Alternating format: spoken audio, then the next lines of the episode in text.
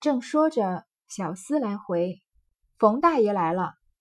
宝玉便知是神武将军冯唐之子冯子英来了。薛蟠等一齐都叫快请。说犹未了，只见冯子英一路说笑，已进来了。众人忙起席让座。冯子英笑道：“好呀，也不出门了，在家里高乐吧。”宝玉、薛蟠都笑道。一向少会，老世伯身上康健。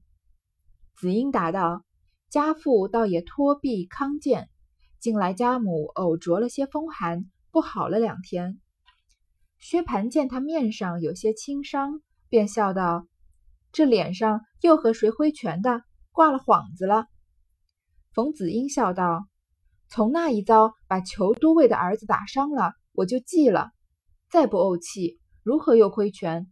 这个脸上是前日打围，在铁网山叫兔狐烧一翅膀。宝玉道：“几时的话？”紫英道：“三月二十八日去的，前儿也就回来了。”宝玉道：“怪到前儿初三四儿，我在沈氏兄家复习，不见你呢。我要问，不知怎么就忘了。但你去了，还是老世伯也去了？”紫英道：“可不是家父去，我没法儿。”去罢了，难道我闲疯了？咱们几个人吃酒听唱的不乐，寻那个苦恼去？这一次大不幸之中又大幸。这个冯子英啊，前面出过几次场。第一次呢，是在帮秦可卿看病的时候，他介绍了一个神医，帮秦可卿啊延续了几年的寿命。还有呢，第二次出场呢，是在秦帮帮秦可卿送病的时候。但是当那次呢，主要写的人物是北静王，所以冯子英的名字只是出现了一下，一笔带过。这一次啊，终于有一点机会仔细的看冯子英这个人，嗯，他说话的嗯风格和他的性格了。冯子英这个人啊，也是《红楼梦》里面的红学家们非常热衷的一个神秘人物。对他的整篇《红楼梦》，他出场的次数非常少，说的话也很少，就集中在这二十几回的时候。嗯，但是从曹雪芹啊，几笔腾出的几笔来写这个冯子英的样子呢，就有一种这个少年英侠的这种感觉。虽然没有，虽然虽然没有具体的描述冯子英的外貌啊，但是嗯，不太涉及他的容貌身材的描写。但是在让人在读的时候呢，莫名其妙的就觉得同冯子英这个人是个帅哥，应该是有这种嗯，应该是有这种嗯少年气概的感觉。首先呀，他一路说笑已经进来了，然后就说呀，大家在这里在乐呢，也不出门了。大家问他的父亲，那冯子英啊是名门之后，是神武将军冯唐之子。然后呢，说他妈妈身体不好。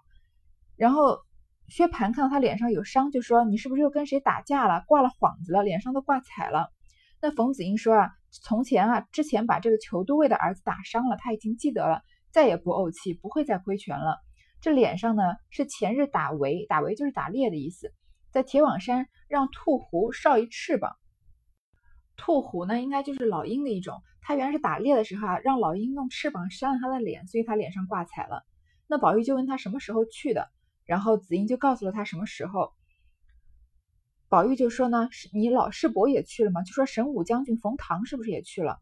紫英说当然是家父去了，所以我才跟着去。难道我闲着没事？我们在不跟你们在这这儿吃吃酒听戏，要跑去那儿自己打猎吗？这句话，下一句话很有玄玄机。这一次大不幸之中又大幸，什么事情大不幸之中又大幸啊？还没说。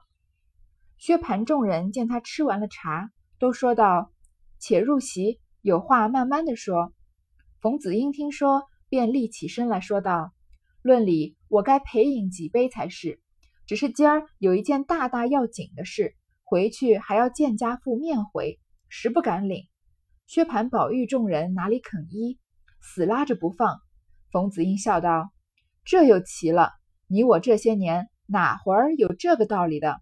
果然不能遵命。若必定叫我领，拿大杯来，我领两杯就是了。”众人听说，只得罢了。薛蟠执壶，宝玉把盏，斟了两大海。那冯子英站着，一气而尽。宝玉道：“你到底把这个不幸之信说完了再走。”冯子英笑道：“今儿说的也不尽兴，我为这个还要特制一东，请你们去细谈一谈。二则还有所肯之处。说着撒手就走。薛蟠道：“越发说的人热辣辣的丢不下，多早晚才请我们，告诉了也免得人犹疑。”冯子英道：“多则十日，少则八天。”一面说，一面出门上马去了。众人回来，依席又饮了一回，方散。冯薛蟠他们喝完茶呢，就让他入席，开始好好吃饭吃酒了。冯子英说：“啊，本来按道理我应该陪你们喝几杯的，但是今天有一件大大要紧的事，又和这个不幸中的大幸，又是大大要紧的事，还不说什么事，在这吊胃口啊。”说还要跟家父面会，现在不敢入席，不敢喝酒。大家不愿意呢，就留他。他就说呢，如果你们不愿意啊，拿大杯来，我领两杯就是了。然后呢，薛蟠执壶，宝玉把盏，斟了两大海，这个大海碗啊，斟了两大碗。冯子英就站着，一口气就喝完了，一气而尽。是不是在这里可以看出冯子英的这个英雄气概，有这种少年英侠的形象，让人非常喜爱。这样的形象啊，在《红楼梦》的男。男子曹雪芹描写的人中间啊是不多见的，所以冯子英这个人特别的神秘。嗯，我们仔细看这个冯子英呢，相比较宝玉而言啊，比他多了一份英武，比他多了一份男子气概。然后呢，比薛蟠而言呢，又比他少了一份猥琐，是一看就是个好男儿。然后呢，很多普通读者喜欢冯子英啊，都是折服他的这个豪豪义侠气，而那些嗯考证红考证洪子英冯子英说的这。身份的身世的人呢，也不同不同不约而同的把这个眼光放在这个冯子英的身上，尤其是他说了两件事情，一个是不幸中的大幸，一件一一件是这个大大要紧的事情，这些欲言又止的话，不太符合他这种呃大碗喝酒的这种豪爽的性格，似乎在中间啊伏笔了一件很大的事情，再加上之前说这个铁网山打围打猎，呃神武将军也去了，让很让人费尽心思的来来猜啊。这个这里埋下的伏笔呢，在二十八回还有展开，虽然有展开啊，但并没有揭秘说这个不幸中的大幸和这件事情是什么事情，然后又不明说，有可能呢是不方便说，有可能是人多人多嘴杂，有可能是政治敏感，但是在第二十八回，其实冯子英就等于把他敷衍过了，所以这件事情呢，到最后我们都不知道是什么，也算是一个悬案。最后呢。嗯，大家都认为啊，在八十回以后的文字里面，这件大事肯定是有水落石出的一天的。因为照曹雪芹的文笔，他的风格绝对不是在前面埋一个伏笔，后面就不接上的。他嗯，很多事情上一回讲一件什么事，下一回就把这个伏笔揭开。有一有一些呢是埋了十几二十回才揭开，所以这里嗯埋下的一个种子。还有顺带一说，前面这个赵姨娘一口气写了五百五百银两的这个呃借条给马道婆的事情。赵姨娘做了这件坏事，留下了证据，但是她当场没有被抓到。按照《红楼梦》里面这么信因果报应的，嗯，这样的一个逻辑来说，后面肯定也是要揭开的。前面埋的这些伏笔啊，很很可惜，在八十回之后呢，我们就看不到了。冯这个贾宝玉还叫他把不幸之的万幸说一说，说清楚了再走。冯子英笑着说啊，现在说也不尽兴，为了这个，我还要特制一东，我还要我还要做东请你们，我们一起去谈一谈。二来还有所肯之处，我还有事情要求你们呢。薛蟠就不愿意了，他这个急性子哪能让人把话说一半啊？说说的人热辣辣的丢不下，什么时候才请我们呀？冯子英就说多则十天，少则八天。宝玉回至园中，袭人正记挂着他去见贾政，不知是祸是福。只见宝玉醉醺醺的回来，问其缘故，宝玉一一向他说了。袭人道。人家牵肠挂肚的等着你，且高乐去，也到底打发人来给个信儿。宝玉道：“我何尝不要送信儿？只因冯师兄来了，就魂忘了。”这个贾宝玉是知道了，薛蟠利用贾政把他骗出去的。贾宝玉房里的丫鬟又不知道。袭人这个最牵挂贾宝玉的，呃，提心吊胆了一整天，因为，嗯，贾宝玉每次见到贾政啊，不是被骂就是被打。所以他很担心啊，贾宝玉这次又有什么事情，不知道是祸是福。看到他喝醉回来呢，袭人就有点生气，说：“你，你去玩了，你好好歹打发人来跟我们说一声啊，不是贾政找你的呀，让我们在这牵肠挂肚了半天。”正说，只见宝钗走进来，笑道：“偏了我们新鲜东西了。”宝玉笑道：“姐姐家的东西，自然先偏了我们了。”宝钗摇头笑道：“昨儿哥哥倒特特的请我吃，我不吃，叫他留着请人送人吧。我知道我的命小福薄，不配吃那个。”说着，丫鬟倒了茶来，吃茶说闲话，不在话下。宝钗走进来说：“啊，偏了我们的新鲜东西了。为什么呀？这个这一刻不是薛蟠请的吗？他这么大的瓜，这么大的藕，然后这个都是都是薛家的呀。那宝玉就说。”姐姐家的东西当然先给我们吃了，宝钗就说啊，她有机会吃的，但她觉得自己命小福薄，不配吃那个，就叫她请人了。却说那林黛玉听见贾政叫了宝玉去了，一日不回来，心中也替他忧虑。至晚饭后，闻听宝玉来了，心里要找他问问是怎么样了，一步步行来，见宝钗进宝玉的园内去了，自己也便随后走了来。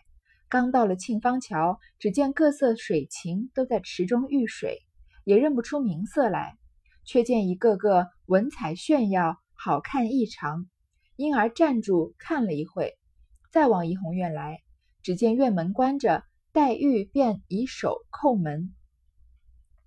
还有一个人替着贾宝玉悬着心的，就是林黛玉啊。还记得他们还他们俩还有一桩爱没了结，林黛玉在生贾宝玉的气呢，说若与你多情小姐同鸳帐。怎舍得你叠被铺床这件事情，他还没把林黛玉哄好呢。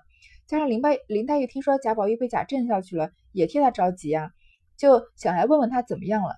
但是这个故事情节发展啊，就是这么嗯，就是这么巧合。就像我们常常电影电视里看到的，男女主角啊，一次一次的错错过，两人可能是搭乘相反方向的两班地铁，或者绕着一个大圆圈，结果两人就是没遇到面对吧？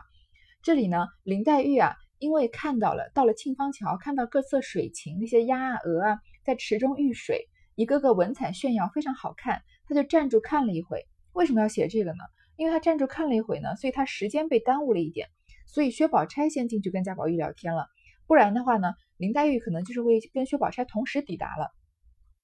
这个时候再来怡红院呢，院门关着，薛宝钗呢就以手叩门，呃，林黛玉就以手敲，以手叩门。注意，这个时候薛宝钗已经在房里了呀。谁知晴雯和碧痕正拌了嘴，没好气。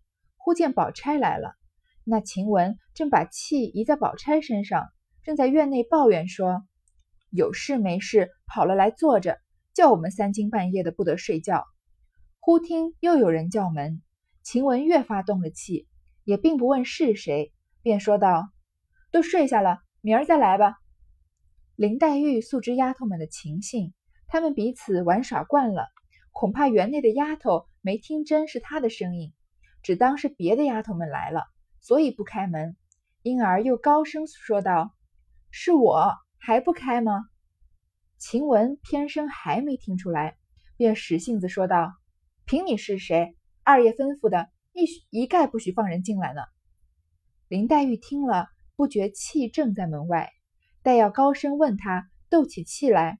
自己又回思一番，虽说是舅母家，如同自己家一样，到底是客边。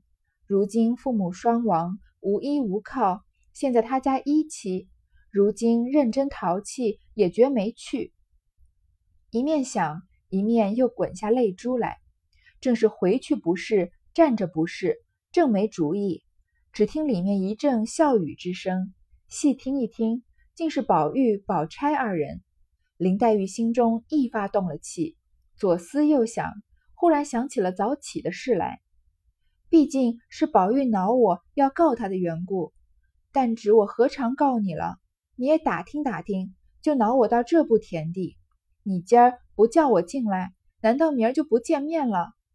越想越伤感起来，也不顾苍苔露冷，花径风寒，独立墙角边花荫之下，悲悲戚戚。呜咽起来。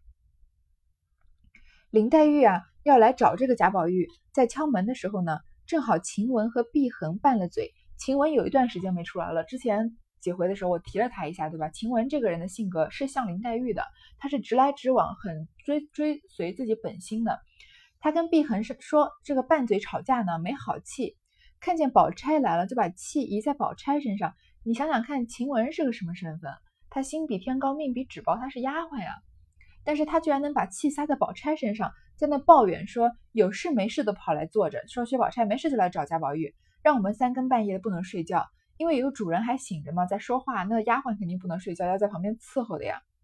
再听到有人敲门啊，他就更气了。他本来首先他第一重气是跟碧痕拌了嘴，第二重气是气这个薛宝钗来找贾宝玉，他不能睡觉。现在第三重气有人敲门，他就更气了呀。他连谁都不问，他就说都睡下了，明天再来吧，不管是谁。林黛玉呢，她其实没怪这个晴雯，她知道晴雯的个性，也知道他们平常的这个呃玩耍习惯了，有点没大没小的。她觉得呀，应该是他们没听到林黛玉的声音，以为是别的丫头来了，所以不开门。又提高了声音说：“是我还不开吗？”但是林黛玉提高声音说：“估计声音也没多大。”所以晴雯还真的就没听出来，她可能真的就以为是其他的丫鬟，或者她根本就不在乎是谁，她就使着性子说：“我管你是谁啊！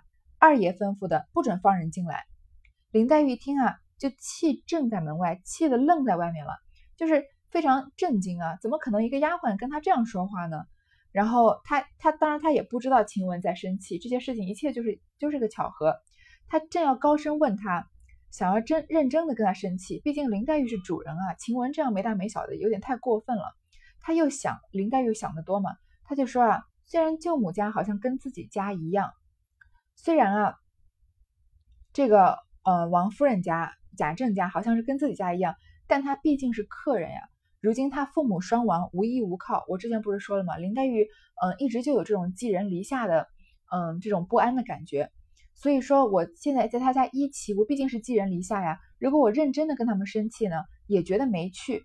一面想呢，又开始自伤身世，就哭起来了。回去也不是，站着也不是。一听啊，听到里面有一阵笑声。为什么？薛宝钗不是先到了吗？林黛玉在那看鸟的时候，薛宝钗先到了。原来他听到是宝玉和宝钗两个人。心中一发动了气，他更气了呀！他全世界就生薛宝钗的，吃薛宝钗的醋，他就嗯嫉妒薛宝钗。结果他在房门外，丫鬟不给他开门，房门里是他的情敌和他的情郎在嗯笑得很大声。你想想看，林黛玉是什么心情？左思右想啊，他就想了想到了早起的事情来说，这个林黛玉贾宝玉把他惹生气的说，他说贾宝玉宝玉一定是气我，气我要告发他，说了这句话，说了西厢记那句话。但是我怎么会告发你呢？说你也打听打听呀，我根本就没去告你的状，你就生气气成这样子。你今天不叫我进来，难道明天就不见面了？这个不叫我进来，其实是个呃后置啊，就是叫我不进来，不让我进来，让我不进不能进来。难道你今天不让我进你房间，明天我们就不见面，就一直这样生气吗？越想啊越难受，不顾苍苔露冷。刚刚这个晴雯不是说了吗？三更半夜的不让我们睡觉，所以那是半夜啊。外面那个露水很重，很冷，花径风寒，风一直吹着呀。他站在墙角边的花荫之下，悲悲戚戚呜咽起来。原来这林黛玉秉绝代姿容，具稀世俊美，不期这一哭，那附近柳枝花朵上的宿鸟栖鸦一闻此声，俱推愣愣飞起远避，不忍再听。真是花魂脉脉无情绪。鸟梦痴痴何处惊？应有一首诗道：“平儿才貌是英稀，独抱幽芳出岫归。呜咽一声犹未了，落花满地鸟惊飞。”那林黛玉正自啼哭，忽听哧喽一声，院门开处，不知是哪一个出来。要知关要知端地，且听下回分解。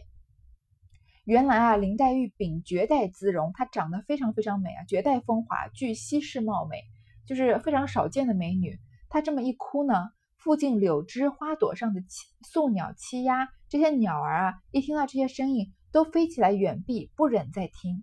鸟儿都不忍心看这个美人这么伤心啊，都飞走了。真是花魂脉脉无情绪，鸟梦痴痴何处惊。这个就是说。前面讲的这个鸟儿都不忍心听到它，嗯，听到林黛玉哭泣，花魂脉脉无情绪，花的魂魄啊悄无声息的在消逝，鸟梦痴痴何处惊，鸟儿正做着的美梦啊，不知在被何处的声响所惊醒了。然后就有这样一首诗啊，这首诗算是一一半的打油诗，写的比较浅啊。平儿才貌是英稀，平儿就是指林黛玉嘛。这个贾宝玉在见她的第一面，不就给她起了个名字叫平平吗？说这个平儿的才华和美貌啊，在世间上都是少有的。独抱幽芳出秀阁。